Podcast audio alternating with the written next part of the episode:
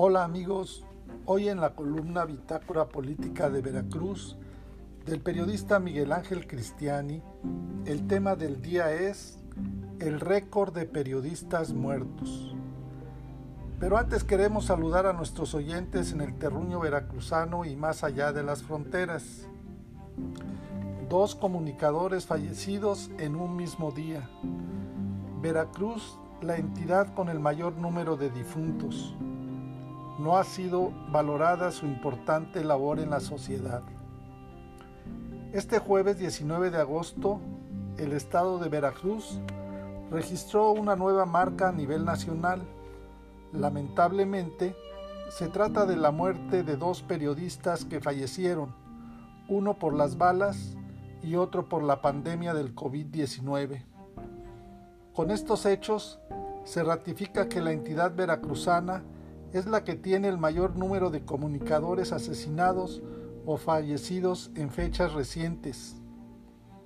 En lo que va del actual sexenio, cuatro periodistas han sido asesinados en Veracruz.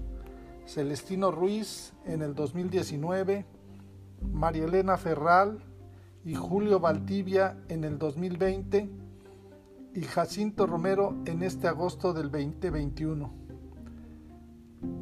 El periodista de Veracruz, Jacinto Romero Flores, de la radiodifusora Oriesterio, fue asesinado este jueves a balazos en el municipio de Ixtaxoquitlán. Romero Flores trabajaba en distintos medios de comunicación en la región centro del estado. Brindaba servicios sociales a la comunidad, pero también ejercía el periodismo crítico. Luego de que se conoció su asesinato, las autoridades, como lo hacen siempre, aseguran que ya están investigando el caso y que se tienen buenas pistas para dar con los responsables y que se hará justicia. El otro periodista es Gustavo Ortiz Espinosa. Falleció la madrugada del jueves a las 4 de la mañana cuando era trasladado de su domicilio en donde libraba la batalla contra el coronavirus hacia el hospital para una mejor atención médica. Gustavo Ortiz estudió en la Universidad del Golfo de México, campus San Andrés Tustla. Luego de egresar en 1966, empezó a realizar trabajos de locución en la estación de radio La Primerísima en el 92.7 de FM Conocimos a Gustavo Ortiz cuando trabajaba como jefe de prensa en el ayuntamiento de San Andrés Tustla, en la pasada administración del alcalde Manuel Rosendo Pelayo, en donde pudo demostrar sus capacidades y acumular experiencias en el manejo informativo. Más adelante creó un periódico impreso, Conexiones, y su página en las redes sociales de Internet era muy leída. Por su trato amable y siempre dispuesto a servir, se ganó el reconocimiento de los compañeros periodistas en la región de los Tustlas. Tabo Ortiz tenía la facilidad para hacer amigos, no solo dentro del gremio periodístico, sino también a nivel general con todas las personas. Las muertes de Jacinto Romero y Gustavo Ortiz, aunque por causas diferentes, vienen a ratificar el hecho de que los periodistas en activo se encuentran en la indefensión ante la violencia y ahora también ante la pandemia del COVID. En todo el estado, los periodistas veracruzanos siguen cumpliendo con sus labores de informar a la sociedad de los acontecimientos que se registran día con día. Tienen que salir a las calles para cubrir eventos, entrevistas, ruedas de prensa, no tan solo de funcionarios públicos, sino también de las organizaciones de la sociedad civil en las que ponen en riesgo sus vidas. No se sabe ya cuántos han sido los reporteros y periodistas que han muerto en la entidad por la pandemia. Lamentablemente, las autoridades de todos los niveles, federal, estatal y hasta municipal, no han podido o más bien no han querido reconocerles el servicio que brindan a la comunidad de mantenerla informada. porque ese es otro aspecto de la realidad que tienen que enfrentar los comunicadores. A la violencia y a la pandemia hay que agregar el de la crisis económica, que ha obligado a cerrar medios de comunicación y consecuentemente despedir al personal. Ojalá y los políticos en el poder de la 4T valoraran los trabajos de los periodistas y así como lo hacen con los programas de apoyo social para determinados sectores, pensión a los adultos mayores, becas de capacitación para jóvenes, a productores de caña o pescadores, también a los periodistas se les debiera brindar un apoyo económico que les permita sobrevivir y continuar con su importante labor informativa. En la mayoría de los casos en que han sido asesinados o han fallecido periodistas, sus familiares quedan en la orfandad de recursos porque dependían del trabajo del comunicador. Si se pudieron gastar más de 500 millones de pesos en una encuesta inútil que al final de cuentas no sirvió para nada, muy bien se pudieron destinar esos recursos a crear un fondo de apoyo para periodistas no tan solo veracruzanos, sino incluso a nivel nacional, porque la crisis se vive en todas las entidades. Pero en fin, ahí queda como tarea para quienes pueden y deben tomar cartas en el asunto. Para mayor información del estado de Veracruz, contáctanos en nuestras redes sociales de internet en www.bitácorapolítica.com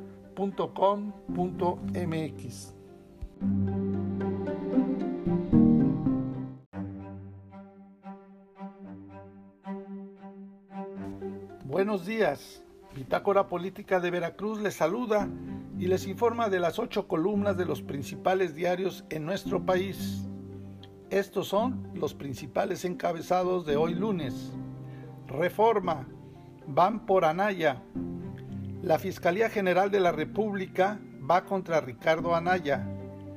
La Fiscalía acusó al panista de recibir sobornos del exdirector de Pemex en el sexenio de Enrique Peña Nieto, Emilio Lozoya, para aprobar la reforma energética.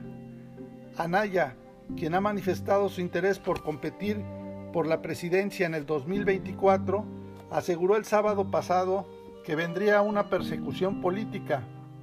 Un juez federal del Centro de Justicia Penal Federal del Reclusorio Norte citó al ex candidato presidencial panista a una audiencia inicial para imputarlo por los delitos de lavado de dinero, cohecho y asociación delictuosa. Los delitos contra Naya son los mismos por los que fue imputado y procesado el ex senador panista Jorge Luis Lavalle, detenido en abril pasado y preso actualmente en el reclusorio norte. El Universal piden a la OEA investigar narcoelección en México. Durante la pasada elección del 6 de junio, grupos armados secuestraron e inmovilizaron a equipos completos de campaña, se apoderaron de casillas y obligaron a los ciudadanos a emitir su voto públicamente y por consigna. Las amenazas se hicieron extensivas a la postelección mediante una impuesta ley del silencio sobre todo lo que había ocurrido. La jornada firme el gobierno en que los 12 mil millones de dólares del Fondo Monetario Internacional vayan a deuda.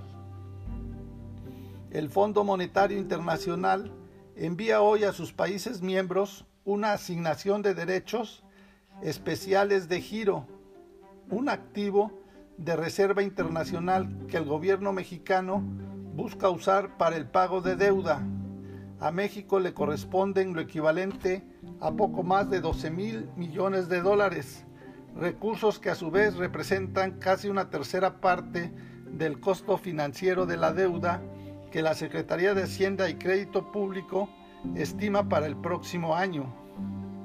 Milenio, Ciudad de México, intervención selectiva, no cierre de escuelas ante contagios. La Secretaría de Salud de la Ciudad de México anunció que las escuelas no se cerrarán en caso de detectar un caso de COVID-19, sino que se hará una intervención selectiva del salón. Excelsior. Hay riesgo de perder a una generación. CEP. Entre la decisión de que los alumnos sigan con clases a distancia o regresen a los salones está el riesgo y el abandono escolar por falta de recursos tecnológicos y el acompañamiento suficiente de familiares o docentes, alertó la Secretaría de Educación. El financiero inicia pugna con Estados Unidos sobre regla de autos. México discrepancia y pide consulta respecto a la intervención de reglas de origen.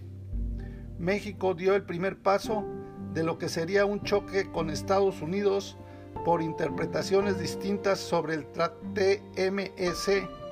La Secretaría de Economía informó sobre una solicitud que hizo a Estados Unidos para una consulta por discrepancias en la interpretación de las reglas de origen para la industria automotriz. El economista, la pobreza laboral aún por arriba del nivel del periodo de pre-pandemia.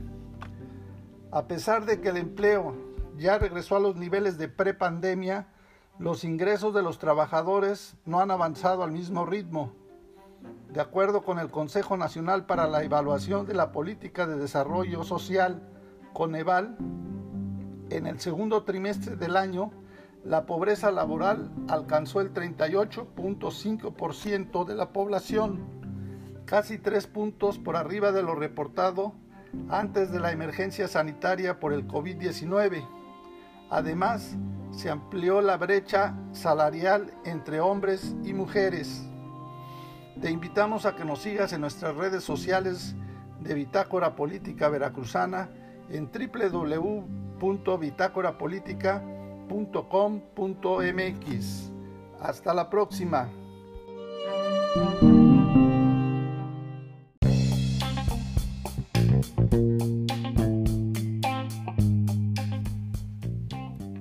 ¿Qué tal amigos? Hoy en la columna Bitácora Política de Veracruz del periodista Miguel Ángel Cristiani, el tema del día es la reparación de daños del huracán Grace. Pero antes saludamos a nuestros oyentes en el terruño veracruzano y más allá de las fronteras. Viene el presidente AMLO a Jalapa este martes 24. Dará a conocer un plan para atender a damnificados. En el puerto, camiones cargados con ayuda, pero para Haití. Vamos a estar en Veracruz desde mañana por la tarde-noche Vamos a estar en la ceremonia de los tratados de Córdoba al mediodía y posteriormente en Jalapa vamos a tener una reunión para iniciar un plan de apoyo a damnificados. Así lo anunció en su conferencia de prensa mañanera este lunes el presidente de la República, Andrés Manuel López Obrador. Y qué bueno que personalmente el primer mandatario de la nación venga a poner en marcha un plan para atender a los damnificados veracruzanos por el paso del huracán Grace este fin de semana pasado. Ojalá y cuando menos se venga a dar una vueltecita por la orilla del río Cedeño, en donde fallecieron seis miembros de una familia y únicamente sobrevivió el padre. Pero no como el recorrido que fue a hacer el todavía presidente municipal de Jalapa, Hipólito Rodríguez, que fue a tomarse la foto, mal agarrando una pala para limpiar escombros, pero sin mayores consecuencias. Que no se trata de una visita presidencial de gabinete en Palacio de Gobierno para recibir informes de los daños, sino que vaya a recorrer las zonas afectadas en las márgenes de los ríos Pantepec, Cazones y Tecolutla, para que escuche directamente a los afectados cuáles son sus necesidades reales y les dé una respuesta directa. Precisamente en Tecolutla, este fin de semana estuvo el gobernador Cuitlagua García Jiménez, en donde los afectados le pidieron que no tarden 90 días en llegar con la ayuda, como les habían prometido, sino que el envío de láminas y comida para cubrir sus techos fueran de manera inmediata. Porque ahora que desapareció el llamado Fondo Nacional de Desastres Naturales, el famoso FONDEN, que era de donde se obtenían los recursos económicos federales para dar respuesta a los daños causados por huracanes, inundaciones o terremotos, ahora cada estado debe de atenderlo como pueda. Lo bueno es que aquí en Veracruz se cuenta con un seguro para desastres contratado por el gobierno del estado y los apoyos que puedan enviar la federación son aparte. Como el paso del huracán Grace se cortó la luz en buena parte del norte del estado, no se pudo tener la información más precisa de los daños causados a la población. Se supone que los ayuntamientos son la primera línea de respuesta, que como también se supone que ya deben de tener su respectivo plan de atención de emergencias y la detección de los sitios de peligro, ahora debieran de ser los encargados directos de reportar los daños para poder solicitar la ayuda necesaria pero como siempre sucede, que la ayuda oficial nunca llega o es insuficiente, ya se empezaron a organizar colectas para llevar despensas, medicinas y artículos indispensables a los afectados, incluso entre las mismas dependencias del gobierno como el Poder Judicial. Por lo pronto, ya se anunció que van a mandar aviones con agua, aunque ese no es el problema real. También en las benditas redes sociales empezaron a circular ya videos de habitantes de las zonas afectadas que están pidiendo ayuda. Entre los videos que se están haciendo virales es uno de los con trailers que están estacionados en el malecón del puerto de Veracruz para cargar los barcos con ayuda humanitaria que se va a mandar a Haití. Se comenta que esos camiones deberían de estar enviándolos no al extranjero para servir de candil de la calle y oscuridad de la casa, sino a los municipios veracruzanos afectados por el huracán Grace. También se anuncia que vendrán de otros estados vecinos a apoyar a Veracruz. Lo cierto es que no hace falta que vengan de otros lados. Lo que hace falta es ponerse a trabajar en lo que ya se tiene detectado en los atlas municipales de riesgo para reubicar a las familias que como la que se murió este fin de semana, viven en las márgenes de los ríos por no contar con un terreno seguro donde vivir o están en las laderas de los cerros, con las lluvias se deslavan y causan una desgracia. No hay que aplicar una política de remedios, de que luego del niño ahogado se tapa el pozo, sino que se tienen que mejorar las condiciones de vida de esas familias que están en los sitios de riesgo para no tener que lamentar, como lo hacen ahora, la pérdida de vidas humanas. Habrá que estar pendientes de lo que vendrá a decirnos mañana nuestro señor presidente, aunque ya sabemos lo que ha repetido en infinidad de ocasiones, que desapareció el Fonden porque era una robadera y no llevaban los apoyos y la ayuda a los necesitados nunca se repartía. A ver si ahora sí. Para más información del estado de Veracruz, te invitamos a contactarnos en nuestras redes sociales en internet en www.bitácorapolítica.com.mx.